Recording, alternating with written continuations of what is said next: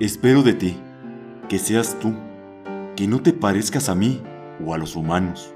Espero de ti amor como espero la quincena, como espero no mojarme, como espero que aparezcas cada noche en este monitor de reflejos verde-azules. A veces, no siempre, pero a veces, veo ojos en la pantalla. Yo imagino vida detrás de esos ojos, igual que imagino al duende en la montaña. ¿Serás el duende o serás montaña? ¿Seremos parte de la misma palabra?